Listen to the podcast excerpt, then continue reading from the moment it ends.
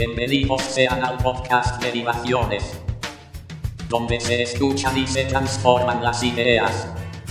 Vamos a comenzar. Antes de hablar escucha, antes de escribir piensa, antes de gastar gana, antes de invertir investiga, antes de criticar espera, antes de rezar perdona, antes de abandonar inténtalo, antes de retirarte ahorra. William Ward. Hola, ¿qué tal? ¿Qué tal? Buen día, aquí Don Pisador transmitiendo al podcast Derivación. Sean todos bienvenidos. Hoy vamos a hablar de un tema que es emocionante. Al menos para mí es emocionante porque representa y sigue representando todo un reto. Estoy hablando de las finanzas personales. Finanzas personales que siempre terminan siendo complicadas de manejar entre lo que se gana como salario, plus lo que se obtiene como entradas y lo que se gasta. Y especialmente muy específicamente en el rubro de lo que se gasta, siempre se tiene cierto grado de problemas para manejarlo. Hablemos hoy de todo esto. Todo mundo debe contar con un ingreso, o al menos debería. A veces ese ingreso es exiguo, entonces no alcanza. Los salarios en el país no están así como para tirar el dinero. Luego entonces hay que aprender a cuidarlo. Además de su salario, si tuviera la oportunidad de tener algún otro ingreso, sería factible buscar esa manera para mejorar su economía. Sí, es muy importante buscar una renta extra, obviamente en base a esfuerzo, en base a trabajo y desgraciadamente digo siempre en base a tiempo. Porque yo puedo tener un trabajo que me lleve tal parte del día y después dedicarme a hacer otra función, lo cual debería ser tiempo de descanso familiar. Pero no todos tenemos esta elección de salir del trabajo y esparcirnos o descansar. A veces hay que salir del trabajo y acudir a otro lado a realizar otro tipo de tarea o de función que nos va a dejar un ingreso monetario. Hay que pensar que los servicios siempre se requieren los bienes extraordinarios, la venta por catálogo, las tandas de zapatos, lo que alguien no sabe hacer y tú sí. Muchas cosas que están ahí latentes como para obtener otro ingreso. Ahora, regresando al tema de las finanzas. Ya una vez que uno tiene dictaminado cuál es su ingreso y si tiene un extra o con qué puede contar para ahorrar. Es importante fomentar el uso del dinero para el ahorro, fomentar el uso de dinero para la inversión. Derivado de este boom informático en los celulares, hay varias aplicaciones donde se puede hacer ambas cosas, ahorrar e invertir. Vale la pena tomar en cuenta las cuestiones relacionadas con estas aplicaciones. Voy a empezar hablando de lo que es CETES Directo. Es una aplicación gubernamental donde se puede abrir una cuenta desde el teléfono y tiene la gran ventaja de que se asocia con la cuenta de banco y se puede estar domiciliando el ahorro. Yo puedo disponer de una cierta cantidad para que cada determinado tiempo esté tomando de mi cuenta bancaria ese dinero y guardándolo en la cuenta de CETES para estar produciendo intereses. Esta es una excelente forma de ahorrar. No siempre se puede ahorrar mucho capital ni durante mucho tiempo. A veces hay que usar esa lana, pero al menos ahí se tiene una lana segura y hasta cierto punto creciendo. Y digo hasta cierto punto porque la verdad es que ustedes saben que el sistema financiero no es que aporte mucho interés. También dependiendo del monto, ustedes irán viendo cómo su dinero crece. Aunque sea poco. Es cuestión de estar vigilando la tasa. Porque miren, los CETES a un mes producen menos que los CETES a tres meses. Y a su vez los de tres meses producen menos que los de seis o los de un año. Recomiendo ampliamente usar CETES directos porque al final están respaldados por Nacional Financiera, por el gobierno y la tasa de CETES es un poco superior a la tasa de interés bancaria. Por ahí también tenemos otra aplicación muy buena que se llama GBM, pero que también requiere de cierto grado de conocimiento. En otro momento les comentaba acerca de la documentación y acerca de esta cuestión de que si tengo un proyecto, debo documentarme al respecto. En este caso un proyecto podría ser invertir en GBM. GBM es una aplicación que me permite comprar acciones directamente de las compañías, de las empresas en casa de bolsa y ganar dinero con esa transacción. Así es como es posible maximizar los ingresos. También es posible tomar una mala decisión en alguna empresa y perder dinero.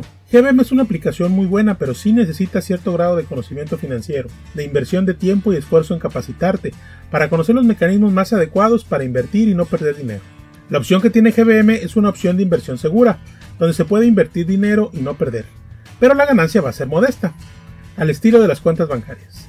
La verdad es que sí, en lo personal, por ejemplo, yo sí siento cierta emoción al ver ahí un dinero crecer, digamos, más rápido que con el sistema bancario. En resumen, eso sería lo que es GBM. Recuerden, no arriesguen su dinero, primero hay que capacitarse, ver cómo funciona el mercado, cómo puedo invertir y en qué compañías, y no solamente hacerlo como si fuera el melate o un sorteo al azar. Ahora hablemos de las inversiones en criptomonedas. Hay mucha gente a la que la cuestión de las criptomonedas le sigue haciendo mucho ruido. Piensan que es una manera de atraer tontos para quitarles el dinero. Las criptomonedas ya están aquí y, ya pasaron la prueba del tiempo, especialmente lo que es el Bitcoin. Durante algún tiempo parecía que era un globo, y fue un globo que parecía que estaba a punto de reventar. Sin embargo, se estabilizó, se ha mantenido, ya hay muchos sitios en Internet que permiten la compra con Bitcoin. En un futuro seguramente habrá también otras criptomonedas que tendrán el mismo desarrollo o quizá aún mejor, porque para eso se encamina ese cambio. Ya hay otras herramientas para invertir en cripto y o ahorrar en cripto. Allí sí hay que tomar mucho en cuenta que aplicaciones como Coinbase o Bitso se llevan una comisión. Esta comisión es en la compra de cada criptomoneda o de las criptomonedas. Entonces hay que tomar esto en cuenta porque si yo tengo un dólar y lo quiero cambiar a cripto, pues tengo que descontar de ese dólar la comisión que me va a cobrar el broker donde yo compre mis criptomonedas. Toda vez que hay que documentarse al respecto de estas nuevas herramientas y de las criptomonedas que se están lanzando por todo el mundo. Como les decía al principio, una entrada de dinero ya sea haciendo un trabajo o invirtiendo requiere esto, requiere tiempo, requiere esfuerzo de estarse documentando, capacitando, de estar viendo todas las características al respecto y una vez que se le haya interés y el gusto, tratar de obtener un dividendo. Desgraciadamente, y sí, repito, desgraciadamente, porque ustedes saben que el tiempo no regresa, el tiempo que yo puedo invertir en documentarme, que es el mismo que puedo invertir en un pequeño emprendimiento, es un extra a mi trabajo, que va a implicar que voy a dejar de pasar tiempo con mi familia. Tiempo de, de calidad inclusive para uno mismo, para la realización de algún tipo de deporte o ejercicio. O tendría que reducir mis tiempos, definitivamente hay que ponderar qué tanto me conviene. Ahora bien, si ya la necesidad es bastante, ahí sí no hay que ponderar nada. El activo con el que se cuenta es el tiempo y hay que hacerlo producir.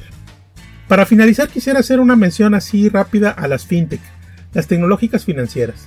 Durante muchos años hemos estado atados a los bancos del sistema bancario y ahora con este surgimiento de las fintechs tipo Fondeadora, Albo, Clar, etc., nos podemos encontrar con una situación relativamente novedosa, donde no se me piden tantos requisitos ni para abrir las cuentas ni para el manejo de las mismas. Inclusive ya hay algunas que actualmente están ofreciendo crédito. Empezaron como cuentas tipo ahorro, así como tarjetas de débito, donde uno tenía su dinero, las amparaba Mastercard o Visa, se compraban con esa tarjeta para de alguna forma fuera más seguro y no usar la cuenta principal donde se tiene el dinero guardado. Actualmente las fintech ya están ofreciendo crédito al consumo, lo cual obviamente habla de su crecimiento. Si ustedes van a abrir una cuenta digital, una cuenta virtual, una cuenta de alguna fintech, traten de asesorarse con amigos o en línea, documentarse para ver cuál es la que más le conviene. Con algunos datos como los que cobran de comisión, si pueden retirar dinero efectivo, si les dan tarjeta física, cosas de ese tipo. Porque miren, la verdad vivimos en un mundo cambiante, es un mundo que está constantemente moviéndose y actualizándose, y no hay de otra, no hay otra opción más que sumergirse dentro de él y buscar dentro de nuestras posibilidades las elecciones que más nos convengan. Espero sus comentarios y sus opiniones. Soy Don Pisador, transmitiendo el podcast Derivaciones. Me despido de ustedes esperando que las mentes sigan abiertas y el progreso llegue a sus almas. Esto es todo por ahora. Nos veremos pronto con más temas y más derivaciones.